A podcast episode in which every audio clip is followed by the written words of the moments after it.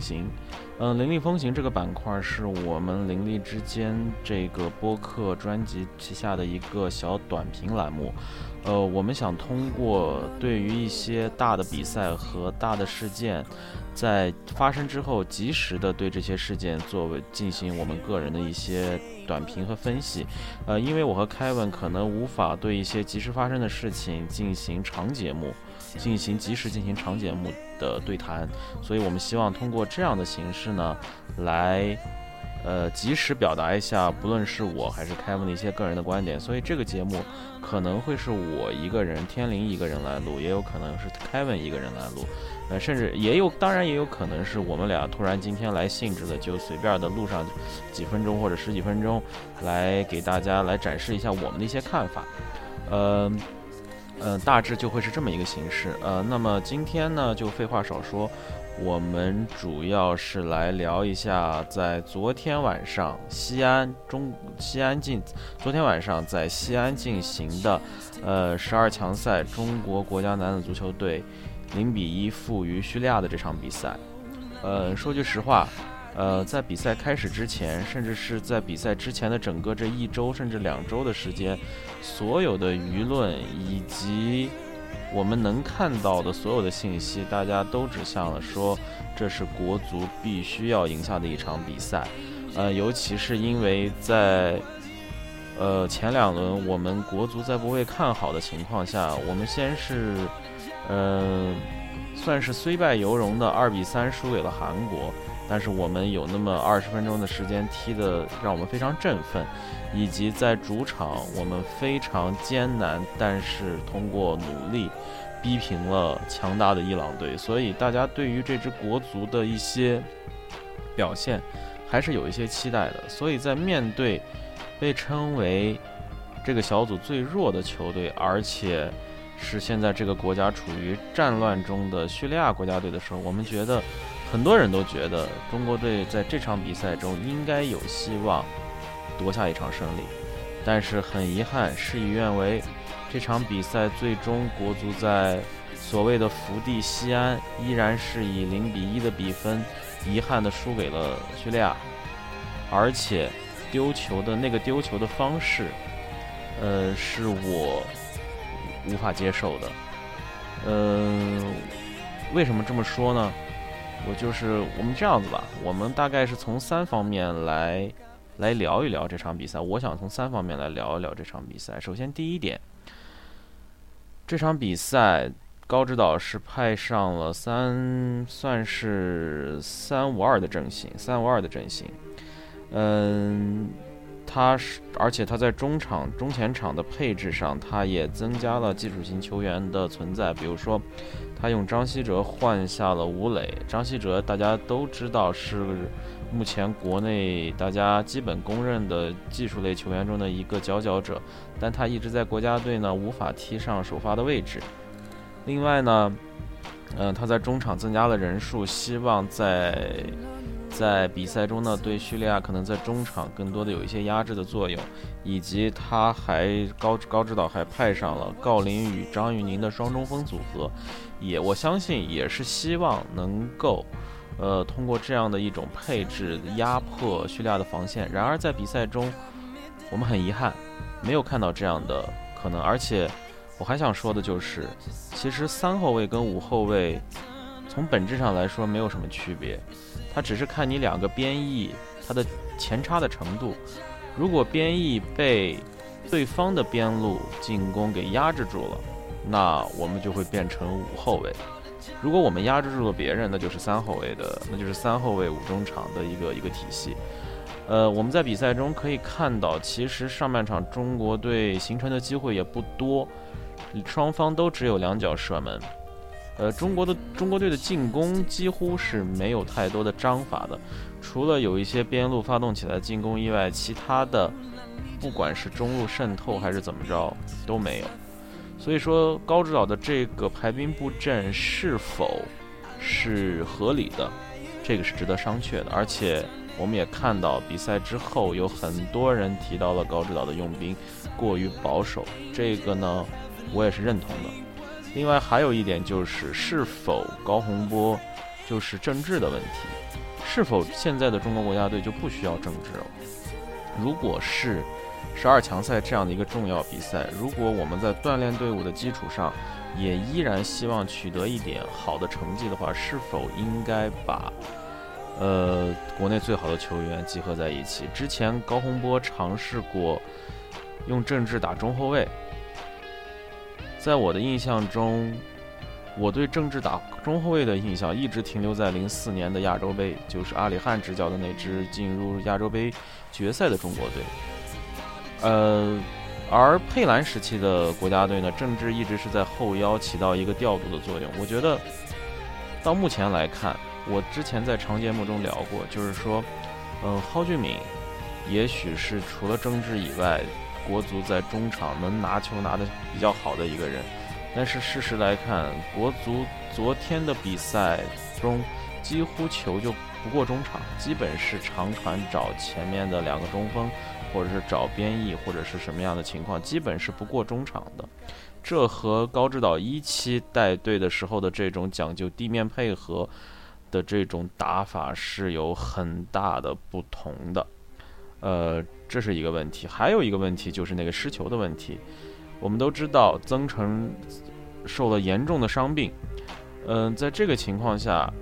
高指导换派上了在当时在之前那场打伊朗那场比赛中火线替补郑呃曾曾诚的顾超上场，就是江苏苏宁的后门将顾超上场，顾超算是呃合格的完成了任务，但是在这样一场比赛中。我们是否应该继续派顾超上场？其实他在派顾超上场之前，我也我在看到的首发阵容是顾超上场的时候，我也还是有点意外，因为，呃，虽然说顾超在中超联赛中他的扑救次数甚至什么，他夺到了一些在中超联赛中夺得了一些比较好的荣誉，但是国家队的经验这一块，顾超还是差得很远。我们是否应该考虑一下王大雷？我们是否应该用一下严俊凌？这两个国家队之前的，无论是替补门将、当过替补门将还是主力门将，我觉得在国际比赛的经验上都要比顾超丰富。当然，我们无法做出假设，就是说，如果要是这俩人上场了的话，如果是这俩人当主力门将的话，他们就不会失误，不会。但是这一次出击，他的时机的把握和这种，但是这一次失误是实实在在的。表现在面前的，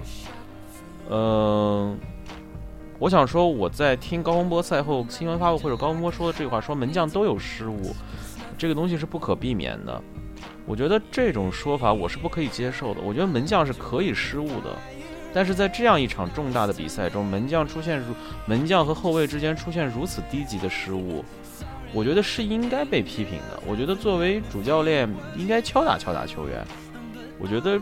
是要这样，当然我们也看到顾超非常内疚，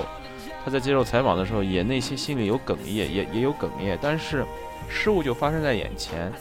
这场球就是你那个球，你你那一次失误造成了我们的输球，到就造成了我们的失败。所以这个问题要说清楚。我觉得之后高洪波对于门将这个位置的选择，呃，我希望他能够想得更清楚一点。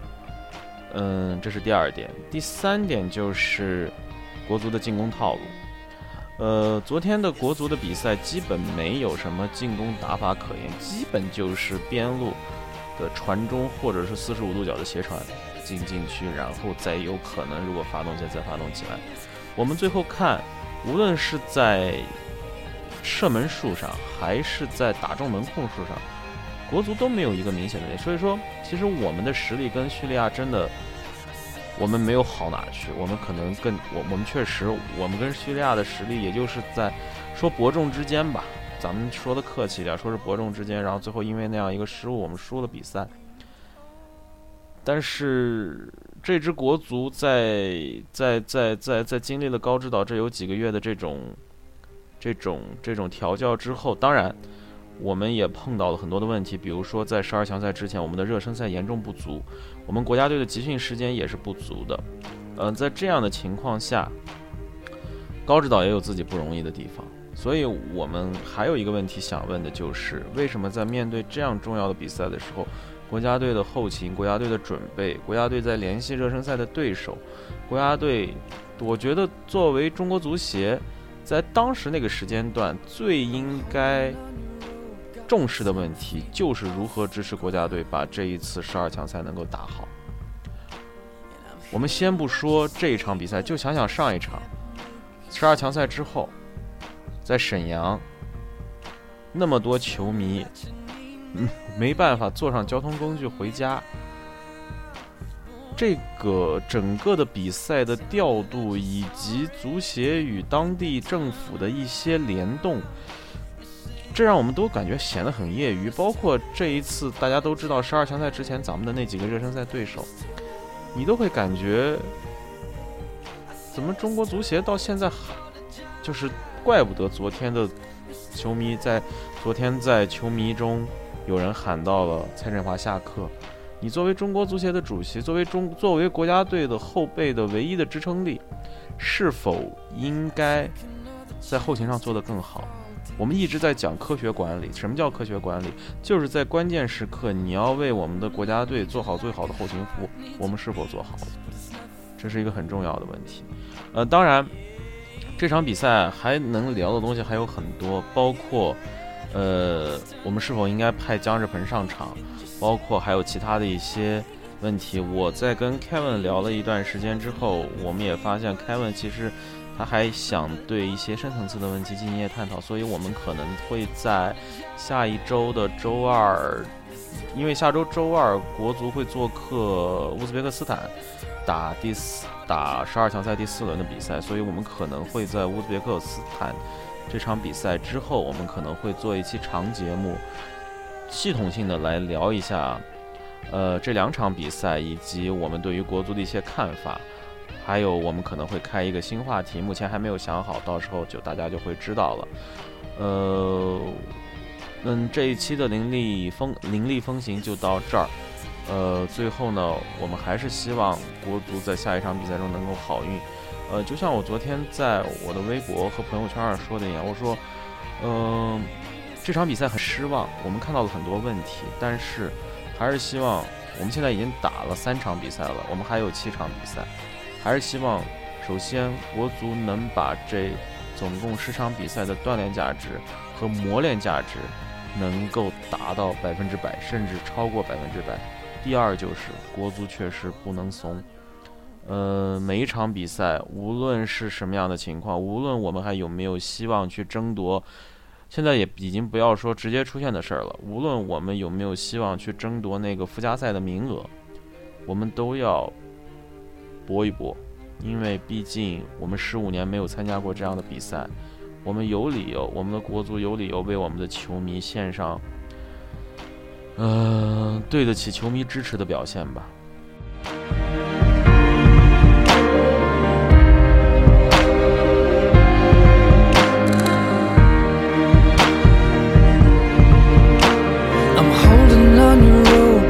ten feet off the ground. And I'm hearing what you say, but I